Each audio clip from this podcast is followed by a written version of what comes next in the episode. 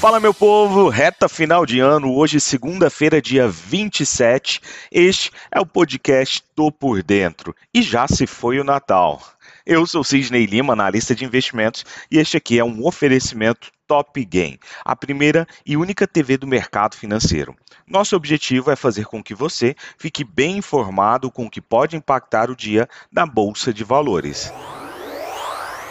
Última semana do ano, semana esta que será mais curta e também fecha as bolsas lá nos Estados Unidos, Europa e Japão na sexta-feira, véspera aí de ano novo. Hoje e amanhã, os mercados do Reino Unido também não funcionam, com feriado prolongado aí de Natal. O índice Bovespa, índice da Bolsa Brasileira, encerrou aí seu último pregão antes do feriado de Natal com um baixo volume de negócios, o que já era esperado, e também sem fôlego para acompanhar o tom positivo das bolsas norte-americanas que subiram escoradas aí na percepção de que a economia global não será tão abalada pela variante Omicron do coronavírus. Até o momento, a nova cepa não aparenta ser tão letal e pode ser combatida com as vacinas já existentes. Por aqui, preocupações com crescimento fraco no ano que vem, inflação elevada e temores de aumento de gastos em ano eleitoral mantêm os investidores na defensiva. A aprovação do orçamento de 2022 com a brecha para reajustes de policiais federais levou diversas categorias de servidores a também pleitear aumento salarial em um efeito cascata. Lá em Brasília, gira a expectativa para a solução do impasse aberto por esse reajuste salarial aos policiais federais, que pode levar Bolsonaro a recuar.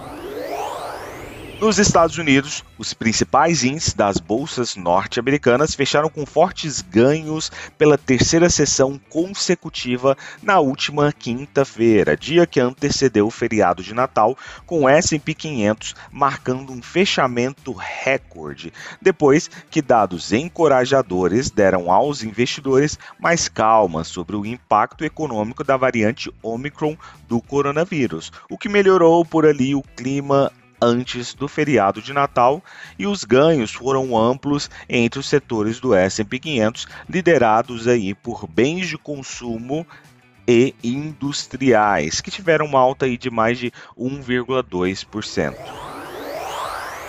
Na Europa, as ações europeias fecharam em baixa durante as negociações do feriado de sexta-feira, após uma recente alta nas ações globais.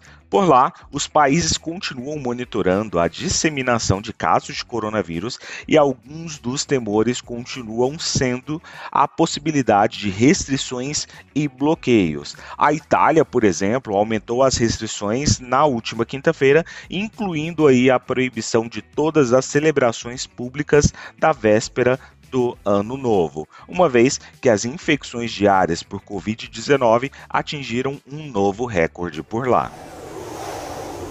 Na Ásia, as ações asiáticas enfraqueceram com o petróleo bruto. Por lá também giram as incertezas sobre o impacto econômico da variante de coronavírus Omicron, pesando sobre o sentimento dos investidores. As companhias aéreas dos Estados Unidos, por exemplo, cancelaram ou atrasaram milhares de voos nos últimos três dias devido à falta de pessoal relacionado aí à Covid-19, enquanto vários navios de cruzeiro também tiveram que cancelar paradas após surtos a bordo. Lá, a China relatou seu maior aumento diário em casos locais de Covid-19 em 21 meses no final de semana, conforme as infecções mais que dobraram, por exemplo, na cidade de Xi'an. Quanto ao petróleo, os preços do petróleo foram misturados e indefinidos nesta segunda-feira, com o petróleo Brent subindo lentamente, enquanto os futuros do petróleo dos Estados Unidos, o WTI ali, caíram depois que companhias aéreas cancelaram milhares de voos lá nos Estados Unidos durante o feriado de Natal, em meio a um aumento generalizado de casos de infecções por Covid-19. Sobre o minério de ferro, sofreram aí queda nessa segunda-feira, já que a demanda permaneceu por ali fraca, com os preços do carvão metalúrgico despencando mais de 4%, enquanto os contratos futuros do minério de ferro caíram após os ganhos de extração na semana passada. Na agenda econômica de hoje, temos feriado em boa parte do mundo, como por exemplo Reino Unido, Austrália, Hong Kong, Canadá, Nova Zelândia e África do Sul. E isso, inclusive, tende a fazer com que nós tenhamos uma diminuição ainda mais considerável aí do volume de negócios, inclusive aqui na Bolsa Brasileira. Falando em Brasil, por aqui, hoje, quanto ao calendário, nós temos somente a divulgação aí do Boletim Focus às 8 horas e 25 minutos.